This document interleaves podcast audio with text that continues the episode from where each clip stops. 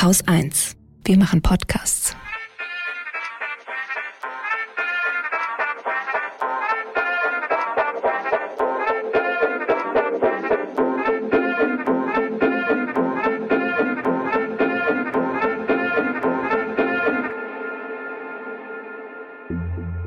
Hallo und herzlich willkommen beim Lila Podcast. Hier spricht Laura Vorsatz und ich habe heute das neue Buch von Shader Kurt im Gepäck.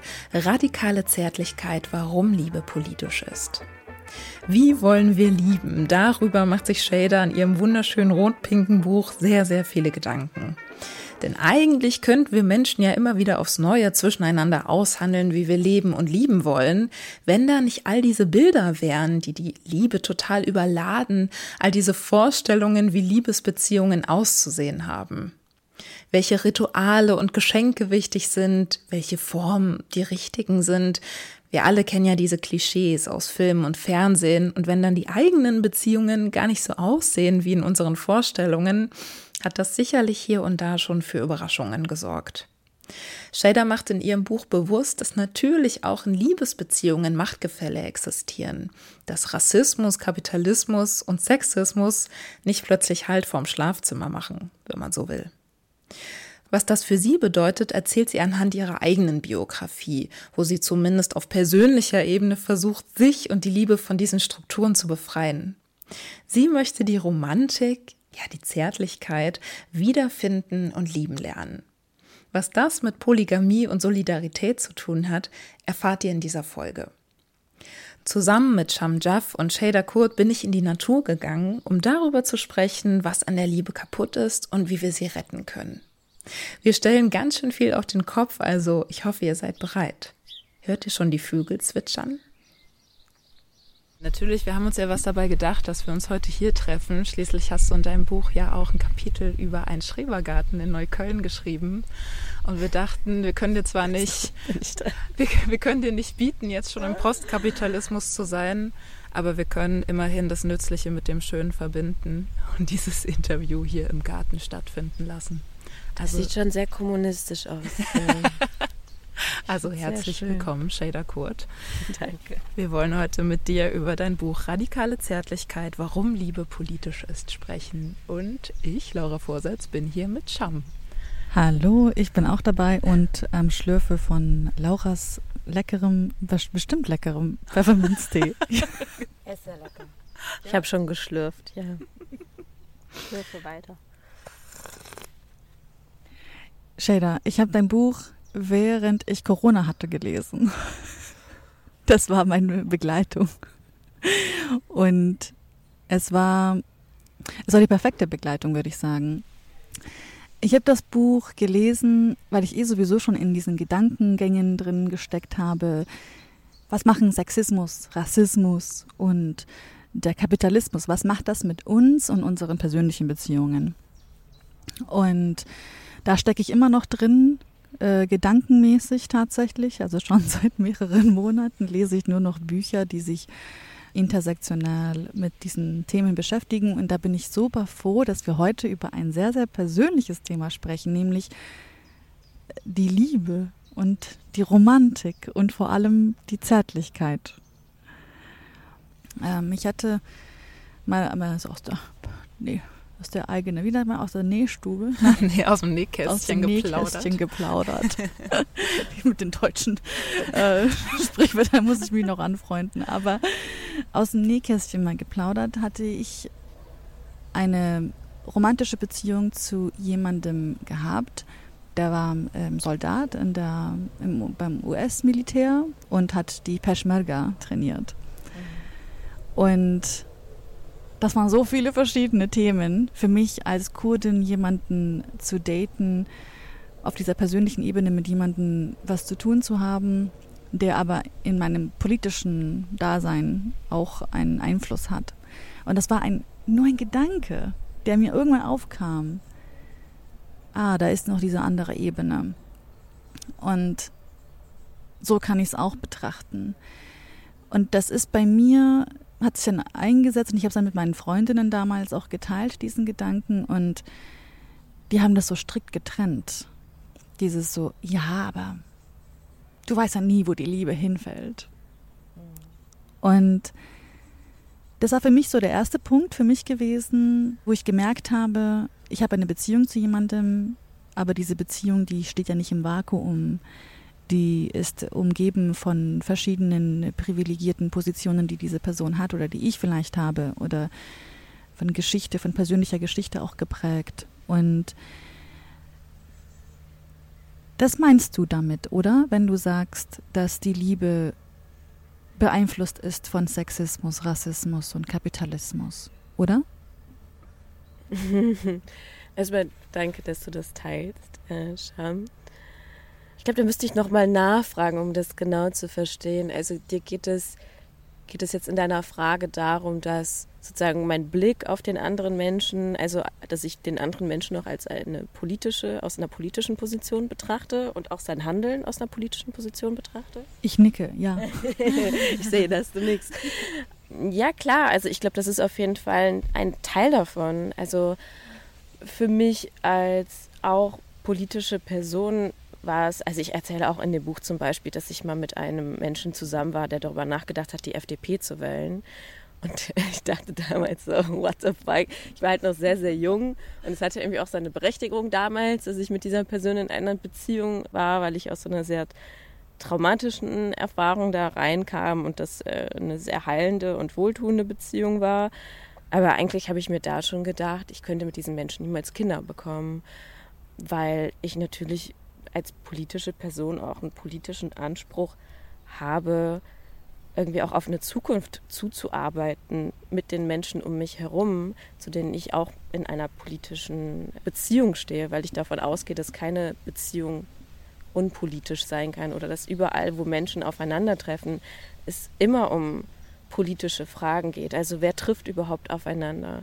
Du hast ja gerade schon die Sache mit den Privilegien erwähnt. Aus welchen Privilegien oder welche Privilegien bringen diese Menschen mit? Welche Räume haben sie dafür? Wer hat später die Möglichkeit oder die Macht, aus diesem Verhältnis vielleicht wieder auszutreten?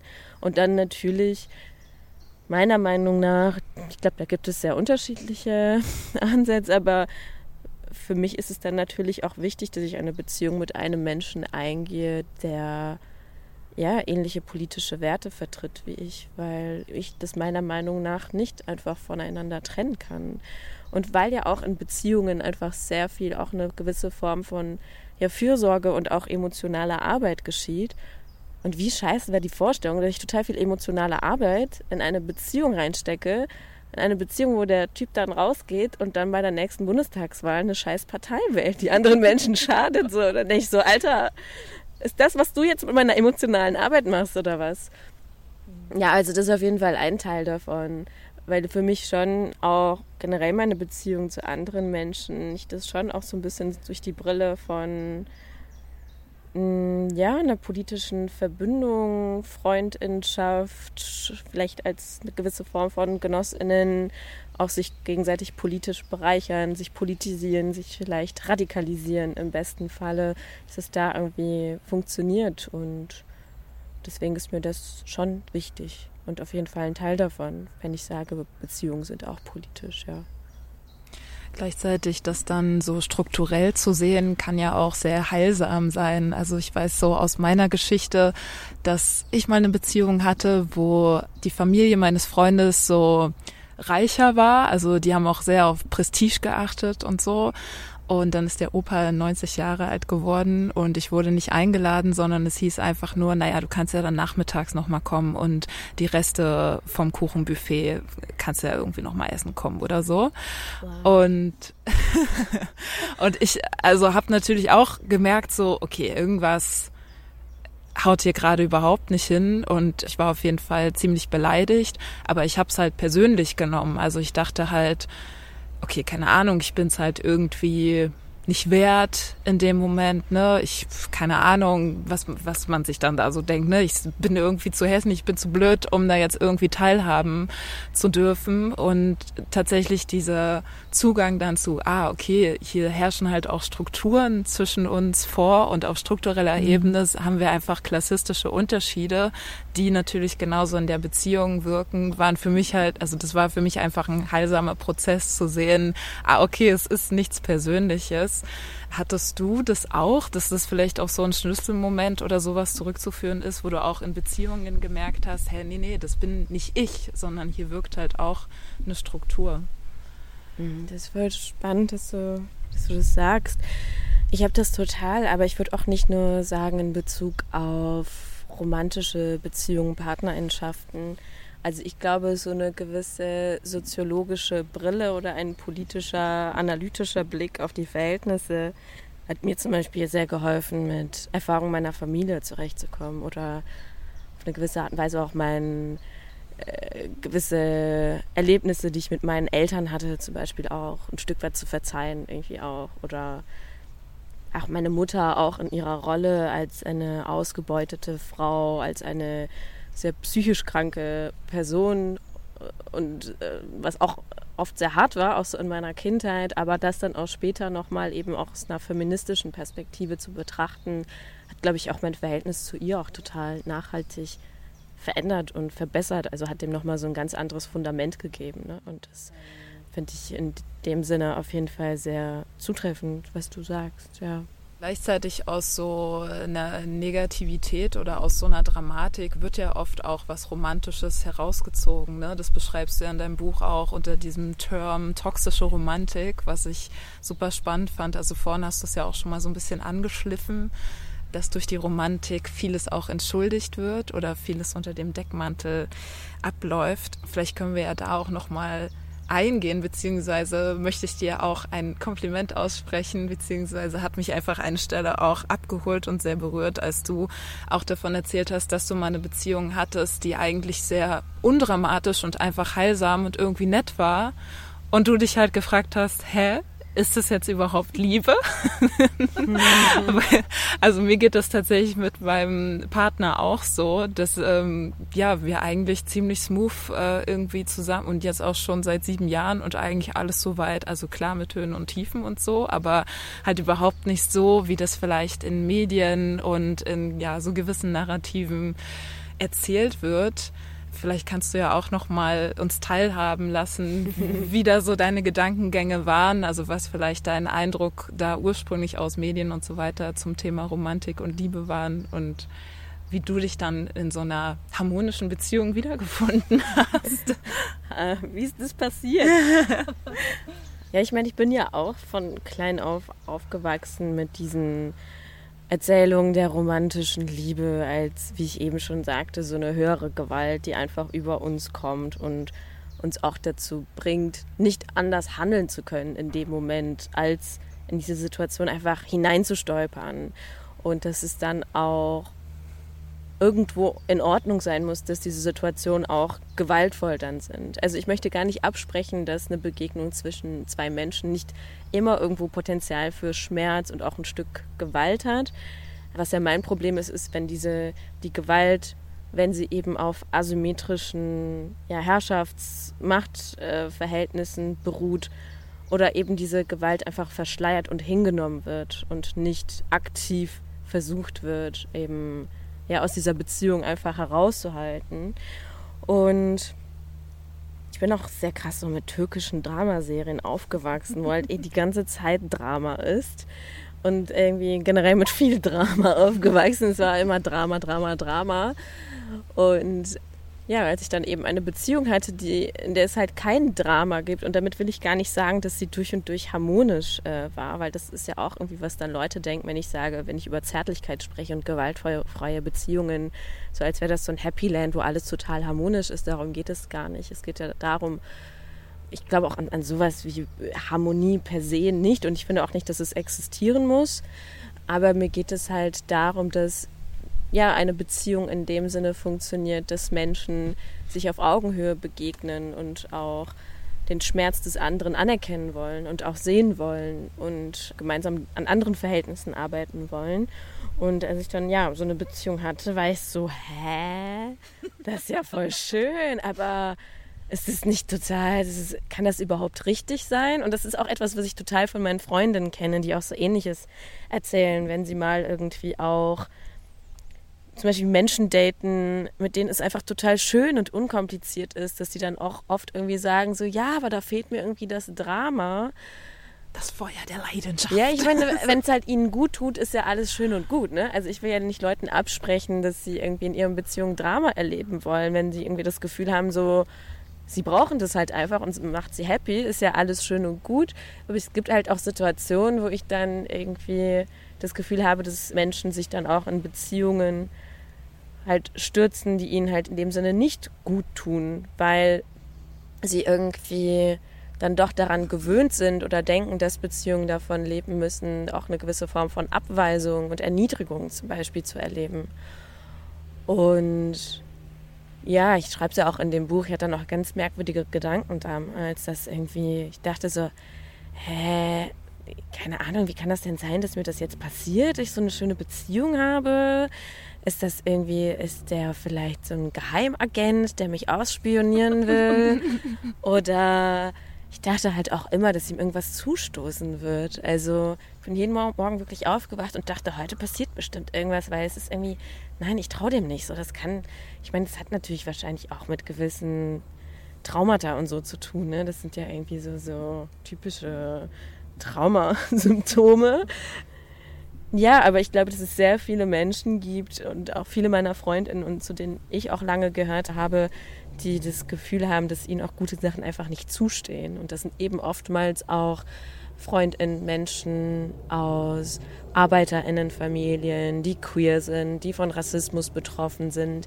Also von klein auf auch mit gewissen Vorstellungen davon aufgewachsen sind, dass sie so ein bisschen, ja, sich entweder total den Arsch aufreißen und sich total ausgaben müssen und sich total auf reiben müssen, um überhaupt etwas Gutes äh, zu erreichen. Und wenn es dann erreicht wird, ist es halt immer in so einer gewissen Krise. Und ich glaube, das hat auch sehr viel irgendwie mit Erfahrung von ökonomischer, finanzieller Sicherheit zu tun. Ne? Also dann hat man irgendwie das Geld, aber dann muss man die ganze Zeit Angst haben, dass man es plötzlich nächsten Monat nicht mehr hat und immer irgendwie diese, diese konstante einfach Krisen und Selbstkrisen und Selbstzweifelsituationen. Ich glaube, dass es so ein bisschen auch damit zusammenhängt.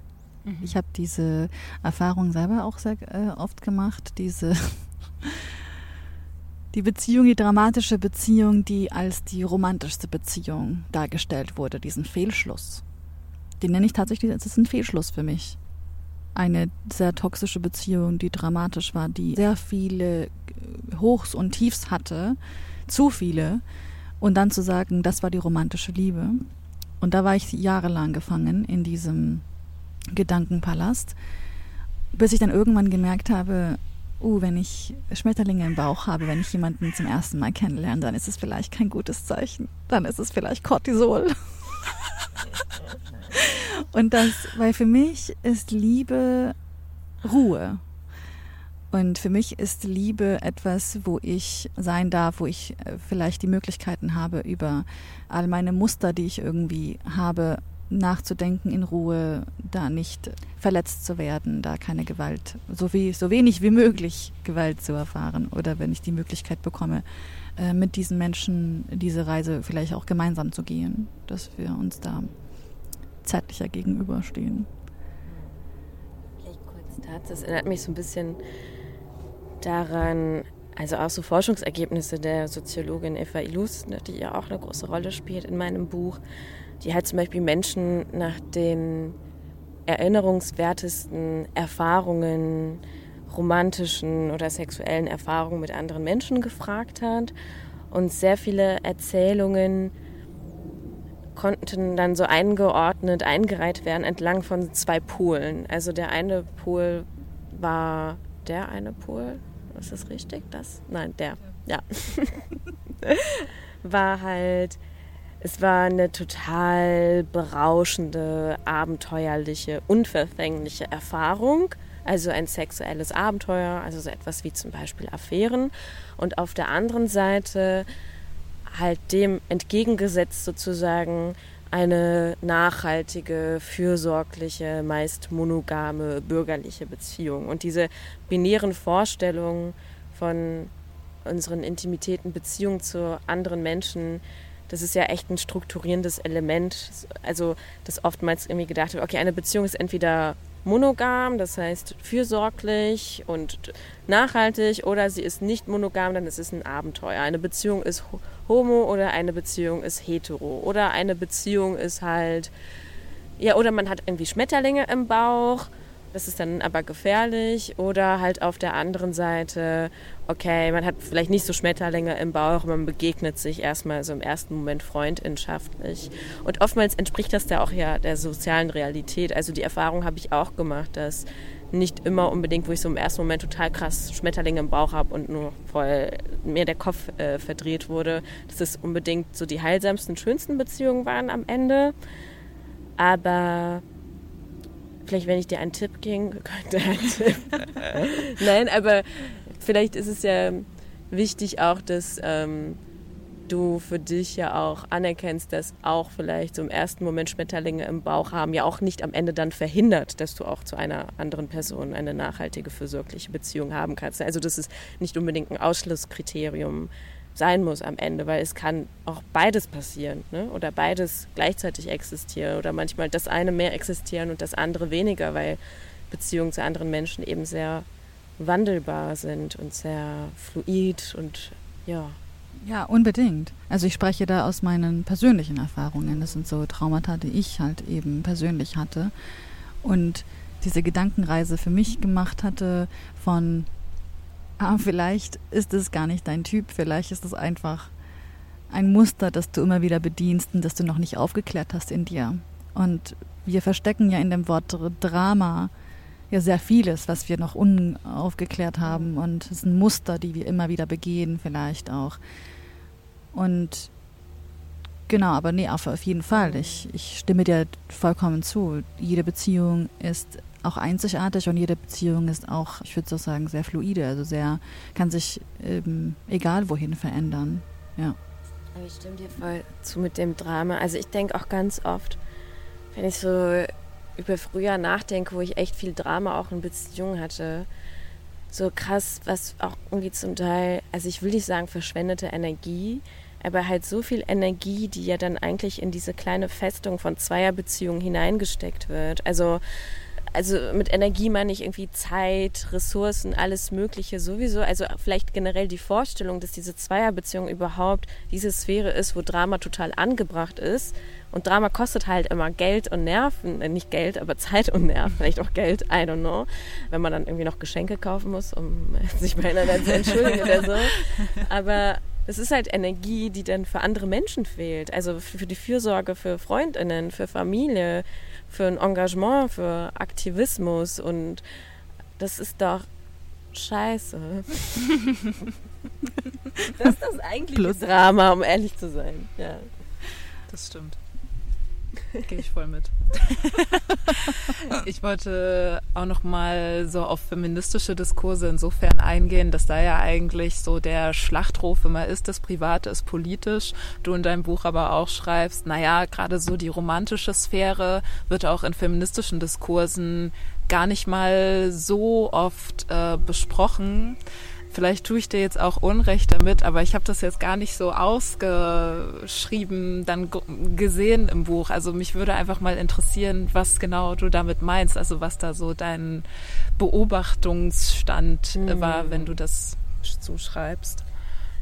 Ich glaube, vielleicht tatsächlich auch eher so aus persönlichen Erfahrungswerten. Vielleicht so ein bisschen in die Richtung, worüber wir ganz am Anfang auch gesprochen hatten. Also dieses ich bin ein politischer Mensch, ich bin Feministin, äh, links und so weiter und so fort. Aber wenn es dann meine eigenen Partnerinnenschaften geht, dann drücke ich halt ein Auge zu, dann drücke ich ein Auge zu, dass mein Partner, meine Partnerin irgendwie ja gewaltvolle Strukturen stabilisiert oder ja, vielleicht auch irgendwie meint, sich aus diesem ganzen politischen heraushalten zu meinen oder irgendwie keine eigene politische Verantwortung sieht bei sich oder übernehmen möchte. Ähm, ich glaube, das ist so ein bisschen mein, mein Zugang. Und da geht es mir auch gar nicht darum, irgendwie die Beziehung von anderen Menschen zu kontrollieren oder zu sagen, du hast keine Diskussionsberechtigung, weil du bist mit einem Arschloch zusammen. Also das kann ich ja jetzt auch nicht in dem Sinne beurteilen, aber mir geht es ja darum, eher anderen Menschen ein Angebot zu machen, diese Dinge, über die wir eben auch sprechen und auch im Zuge der MeToo-Bewegung zum Beispiel gesprochen haben, über strukturellen Sexismus am Arbeitsplatz, an der Uni, an der Schule, das auch in die eigene Beziehung hineinzutragen und zu schauen, okay, was passiert da eigentlich? Wie sind da so die Kommunikationsdynamiken? Was ist mit Arbeitsteilung? Aber reicht es auch am Ende, wenn wir einfach nur die Hausarbeit gerechter aufteilen? Kann es überhaupt sowas wie Gerechtigkeit in Beziehungen geben? Und solche Fragen halt, ja. Ich habe auch das Gefühl, eben vielleicht ist es auch so ein bisschen Teil der Kritik, die ich gerade angesprochen habe, dass wenn das passiert, dass es halt eher aus so einer liberal-feministischen Perspektive passiert. Also dass es dann viel natürlich um die Fragen nach unbezahlter Hausarbeit geht, aber dann das Angebot oder die vermeintliche Lösung ist, ja, dann müsst ihr das halt einfach gerechter aufteilen und dann vielleicht eine systemische Kritik auch an kapitalistischen Verhältnissen dann zum Beispiel auch fehlt, die diese ganze Kritik auch mal ein Stück so weiterträgt und sagt, okay, warum produziert der Kapitalismus überhaupt so konsequent die ganze Zeit ungerecht aufgeteilte Hausarbeit?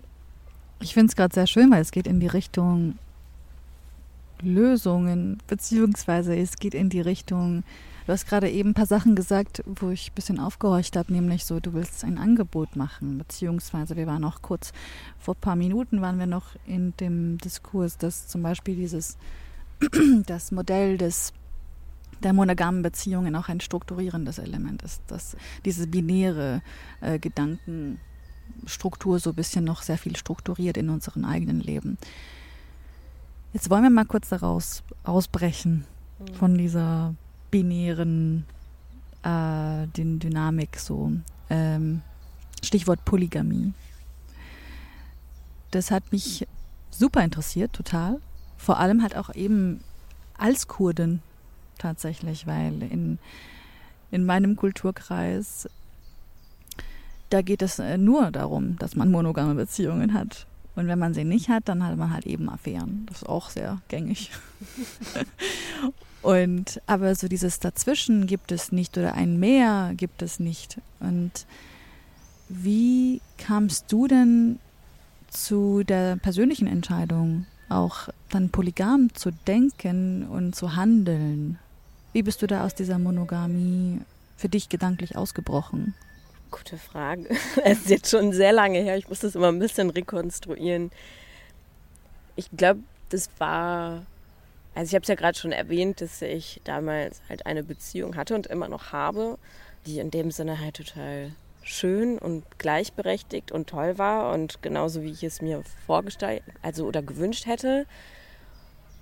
Und dann, wie gesagt, einerseits war da das Problem, dass ich immer dachte, er ist ein Agent, aber als ich so damit Frieden geschlossen habe, habe ich auch einfach gemerkt, so, hm, das ist irgendwie total großartig, aber man denkt ja immer, man geht irgendwie in eine Beziehung, das ist dann monogam und dann ist es irgendwie wie so ein wie so ein Knopfdruck und dann ist eigentlich so das ganze Bedürfnis, irgendwie mit anderen Menschen intim zu sein, einfach abgeschaltet. Also, was ich schon immer total weird fand, weil ich werde ja nicht von also ich treffe ja eine Entscheidung natürlich, mit diesem einen Menschen eine Beziehung einzugehen, aber das macht mich ja nicht komplett völlig zu einem anderen Menschen oder bedeutet ja nicht, dass alle anderen meiner Bedürfnisse einfach sich in Luft auflösen in diesem Moment. Also klar kann ich dann irgendwie vielleicht lange Zeit daran arbeiten, diese Bedürfnisse auf eine gewisse Art und Weise vielleicht zu unterdrücken oder sie als nicht wichtig zu erachten.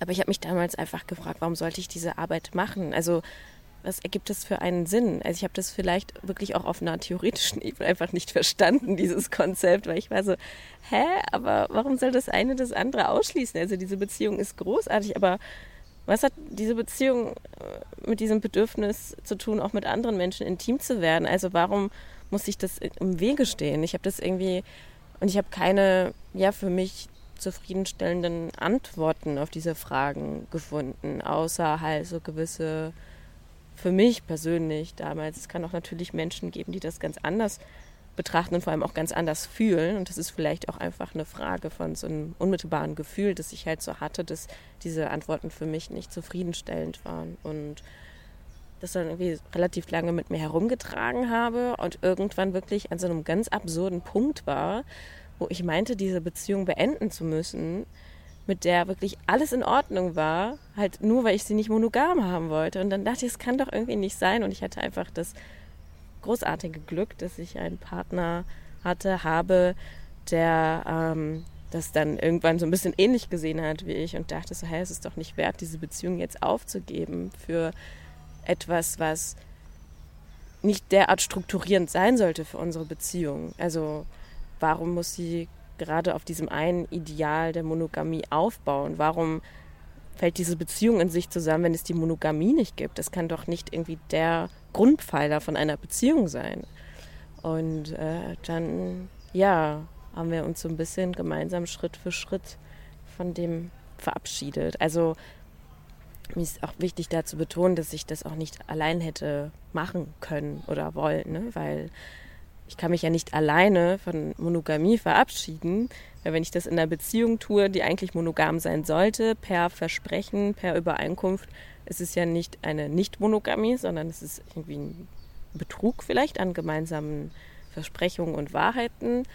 Und natürlich habe ich auch einfach dieses Gegenüber gebraucht, mit dem ich auch diesen Weg zusammengehe und irgendwie mich auch in diesen anderen Positionen erfahren kann, auch überhaupt. Also ich hätte ja auch als Single mich in dem Sinne nicht von der Monogamie in dem Sinne so verabschieden können, weil das ja schon ein, ein Verhältnis zu einem anderen Menschen beschreibt.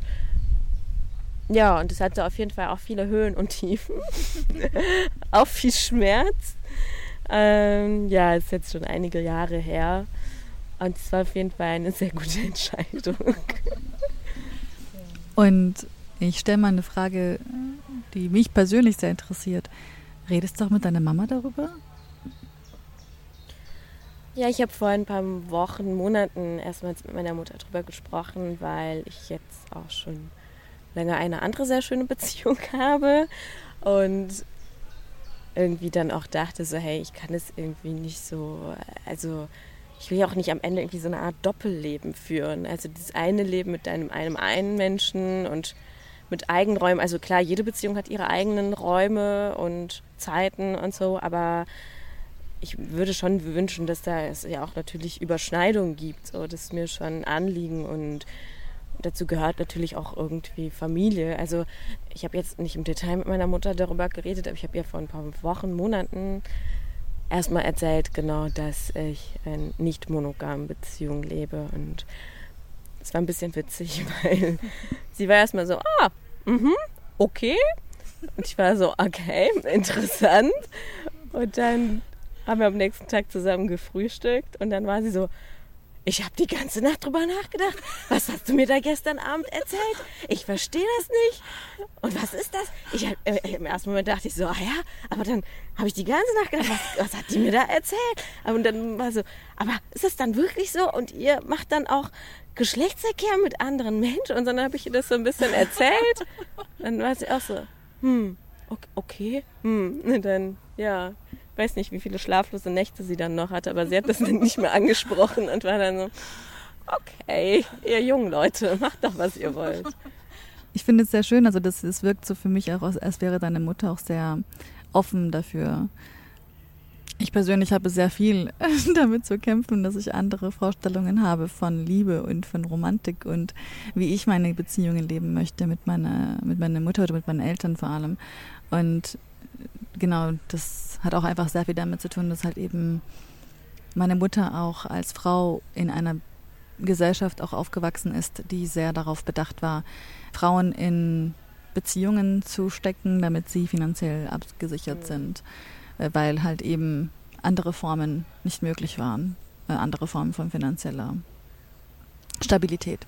Mhm. Ich kann das sehr, sehr gut nachvollziehen und ich habe mich auch sehr lange auch mit dem Gedanken sehr beschäftigt und es macht sehr viel, sehr viel Sinn für mich. Es ist so dieses, es gibt viele Menschen auch in meinem Umkreis, die ich kennengelernt habe, wo ich weiß, dass es einfach, dass sie einfach auch andere Bedürfnisse haben. Und ich finde es so schön, dass sie so ehrlich äh, zu sich selber sind und zu anderen auch sind und eben sagen, ja, diese Bedürfnisse, die ich habe, die will ich ehren und darin will ich mich auch erfahren und das dann zum Ausdruck bringen. Und ich finde es sehr, sehr schön, sowas, so eine Möglichkeit zu haben, das zu machen. Ja, und vor allem ist es ja auch oft, dass du dann vielleicht im ersten Moment gar nicht weißt, was dieses Oder also oftmals bekomme ich ja dann auch die Frage, aber was genau sind die Bedürfnisse?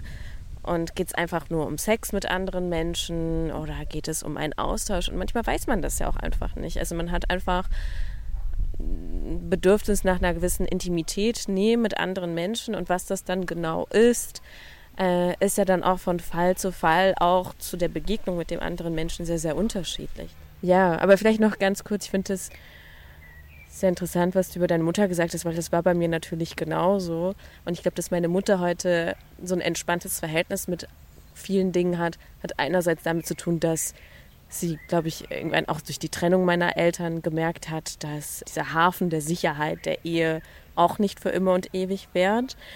Und zweitens hat das vielleicht schon damit zu tun, dass sie auch weiß, dass ich eine Person bin, die finanziell abgesichert ist, in dem Sinne, dass ich jetzt nicht so abhängig bin von, von dem einen Partner oder auch ja, mir schon zu helfen weiß, auch wenn ich mal in ihren Augen irgendwie Mist machen sollte oder so. Also, dass sie so, so ein Grundvertrauen hat, so denkt, okay, dieses Kind wird nicht komplett aus der Gesellschaft fallen und wird irgendwie, ne, also da so ein, so ein gewisses ja, eine Grundsicherheit hat vielleicht, so was meine Zukunft oder die Zukunft auch dadurch, dass ich auch eine ältere Schwester habe, auch irgendwie weiß, okay, die sind halt irgendwie füreinander da und die machen das irgendwie schon so ein bisschen. Ich will da noch hinzufügen, ich glaube, dieses Modell kann für viele nicht funktionieren, die, die noch in solchen Konstellationen stecken, wo den Familien oder dem Elternhaus sehr, sehr wichtig ist, was die anderen um einen herum denken. Und da waren wir sehr lange, als wir noch neu in Deutschland waren, wo eben dieses dieses kommunale Netzwerk von anderen kurdischen Familien sehr wichtig war. Natürlich war es auch wichtig, was die anderen von einem denken. Und da mit eingehen war auch natürlich die Kontrolle der eigenen Töchter sehr wichtig und wie, ihr, wie sie Romantik und Liebe erfahren, weil ja damit auch sehr viel Charme und Ehre und so weiter und so fort verbunden ist. Von daher glaube ich, kann das auch nur funktionieren, wenn sich das eigene Elternhaus auch gedanklich vielleicht davon ein bisschen verabschiedet hat und unabhängig gemacht hat und dann auch mehr in Richtung geht, so auch Erfahrungen macht, wie zum Beispiel Scheidung, wie du schon gesagt hast, die eben diese Illusion von äh, der Sicherheit in der Ehe äh, zu finden ähm, oder eben vielleicht auch andere Erfahrungen macht und, und dann merkt, ah, it's okay nicht unter. Ja. Ja, die Welt geht nicht unter und diese Regeln, die vielleicht damals Sinn gemacht haben für diese äh, Gesellschaft oder vielleicht auch gar nicht Sinn gemacht haben, aber die trotzdem irgendwie aufrechterhalten wurden, dass man dann aber hingeht und sagt, man lockert es auf. Und ich glaube, es ist ein Prozess. Und meine Eltern haben auch sehr lange gebraucht, bis sie auch hier erwachsen geworden sind. Also sie wurden ja einmal in einem anderen Land erwachsen und auch mal hier nochmal haben sie sich nochmal in einer anderen Art und Richtung auch wachsen lassen. So und ja, nur, nur da als hinzu. Ich würde es gerne hinzufügen für all meine Freundinnen, die gerade zuhören und sagen, aber ich kann das mit meiner Mutter nicht besprechen. Wir haben ja jetzt auch viel ähm, über das Aufbrechen der Strukturen, wenn es jetzt um romantische Beziehungen geht oder intime Beziehungen gesprochen. In deinem Buch verfolgst du ja aber dann gegen Ende vor allem den solidarischen Gedanken und wie man Zärtlichkeit im Grunde für alle leben kann.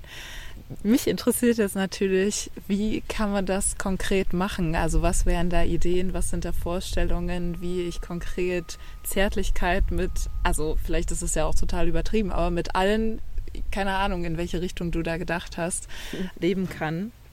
Weil ja, genau, also selbst wenn ihr jetzt über Polygamie und so weiter sprecht, also da, da bin ich auch noch lange nicht gedanklich sozusagen. Deswegen ist dann, obwohl ich sogar, wenn es dann mehr von der Intimität abrückt und mehr so um dieses einfach Verantwortung füreinander übernehmen, da sehe ich mich, glaube ich, schon eher. Also ich habe gar nicht so das Bedürfnis, intim mit mehreren Menschen zu sein, aber ich fände es eigentlich total schön, wenn man sich mehr füreinander ernsthaft interessiert und mhm. auch einsetzt genau, was sind denn so deine Gedanken dazu? Mhm.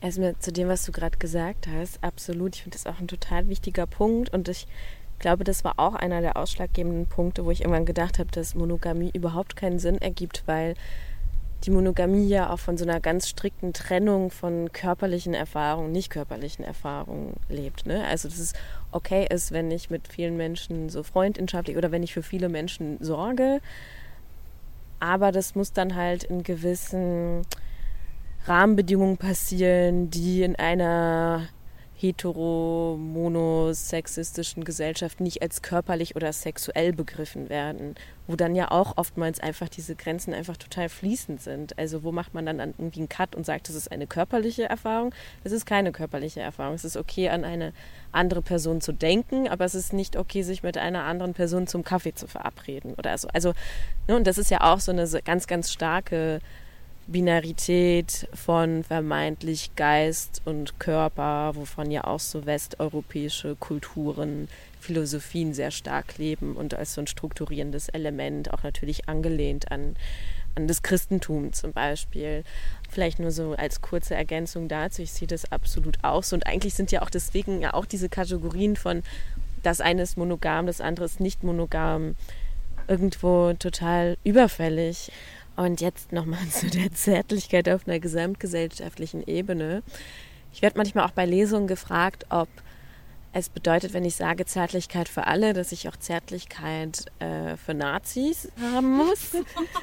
da möchte ich äh, schon mal absolut äh, also festhalten, ganz und gar nicht. Also eine radikal zärtliche Gesellschaft, wie ich sie mir ja vorstelle, ist eine Gesellschaft, in der es im besten Falle keine Nazis gibt. Das ist eine Gesellschaft, in der es einen antifaschistischen, antirassistischen, antikapitalistischen, antipatriarchalen Konsens gibt. Also das ist sozusagen die Utopie, die Vision auch einer Gesellschaft, wo die Fürsorge füreinander und füreinander Zeit haben und einander begegnen, in Räumen, die sicher sind, in Räumen, die wir bezahlen können oder die wir vielleicht gar nicht bezahlen müssen, in Wohnungen. Eigentlich auch irgendwo eine gewisse Form von kommunistischer Utopie mit einem Fokus eben auf die gegenseitige Zärtlichkeit und Fürsorge. Das ist so die Vision. Und der Weg dahin ist halt irgendwie eine gewisse Praxis von Solidarität oder radikaler Zärtlichkeit, wo es eben immer wieder darum geht, ja, vielleicht also eine ganz ähm, konkrete politische Praxis von sich organisieren, demonstrieren, auf die Straße gehen, was sowieso seit Jahren, Jahrzehnten, Jahrhunderten gemacht wird, also eine politische Intervention, eine gewisse Zärtlichkeit auch zu sich selbst vielleicht, also in dem Sinne nicht von sich selbst immer so eine lineare Progression erwarten, mit sich selbst nicht so, also es hört sich jetzt so ein bisschen klischeemäßig an, aber mit sich selbst in dem Sinne mit den eigenen Widersprüchen und dem eigenen vermeintlichen Scheitern ja nicht so hart ins Gericht gehen und diese vermeintlichen Sphären von privat und politisch irgendwie auch zu versuchen zu verweben und auch in Beziehung ein politisches Leben zu führen und da vielleicht auch eine gewisse Form von Solidarität zu üben. Also darüber schreibe ich auch in dem Buch, dass für mich zum Beispiel diese Nicht-Monogamie in dem Sinne nicht revolutionär ist, weil oftmals ist es ja doch so, dass Menschen eben Zweierbeziehungen haben oder eine Zweierbeziehung und dann haben sie noch so ja, irgendwie ähm, so kurzzeitige Affären mit anderen Menschen.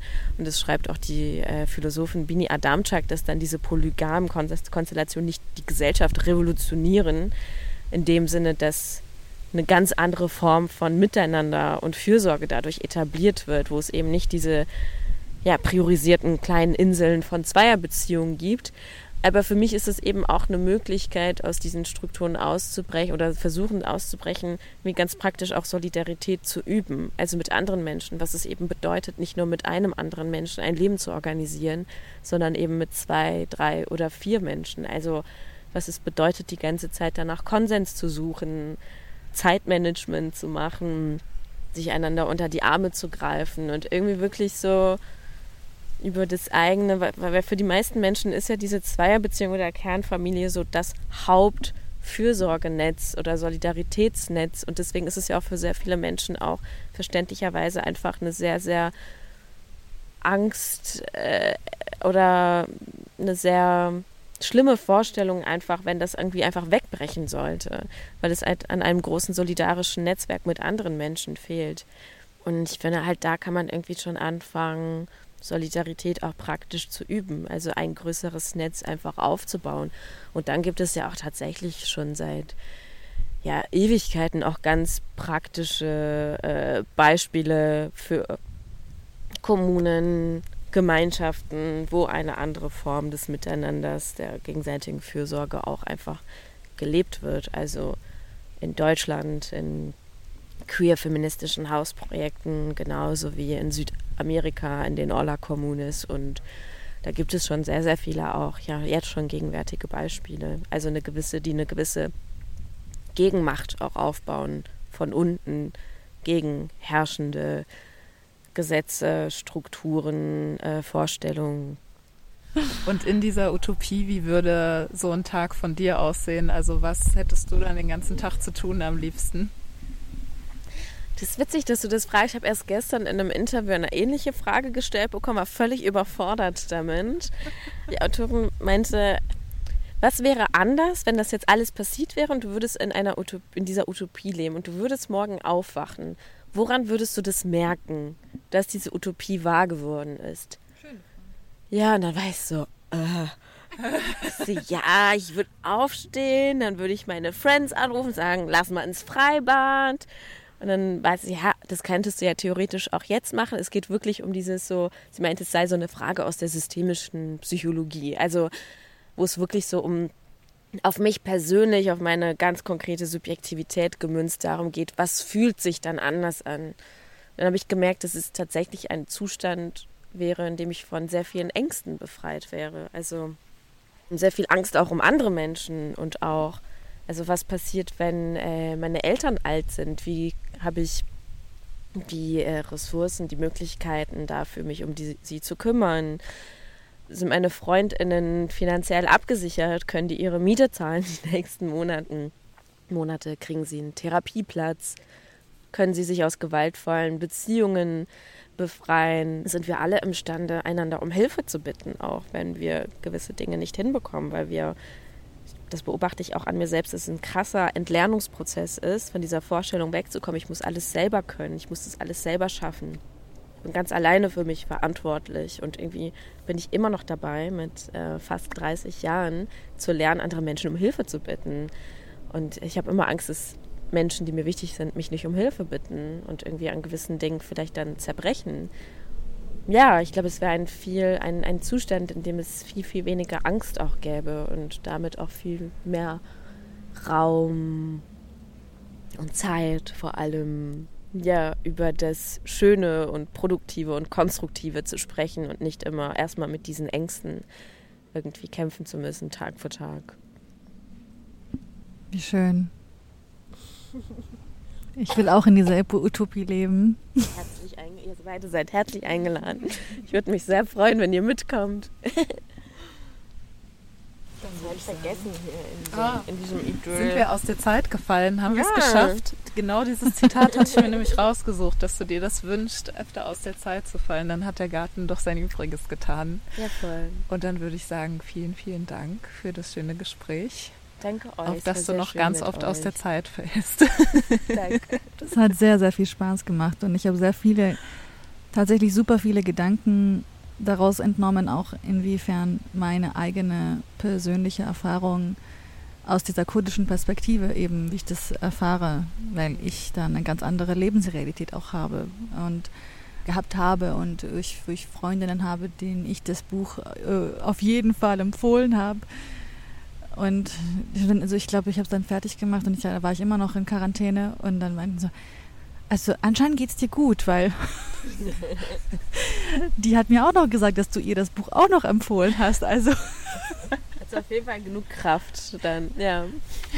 Definitiv. Und ich sehe, ja, bitte liest es, damit wir auch endlich mal darüber sprechen können, was wir alles an Muster haben und was wir alles hinterfragen können und dass wir vielleicht lernen können, wie wir kritisch verliebt sind.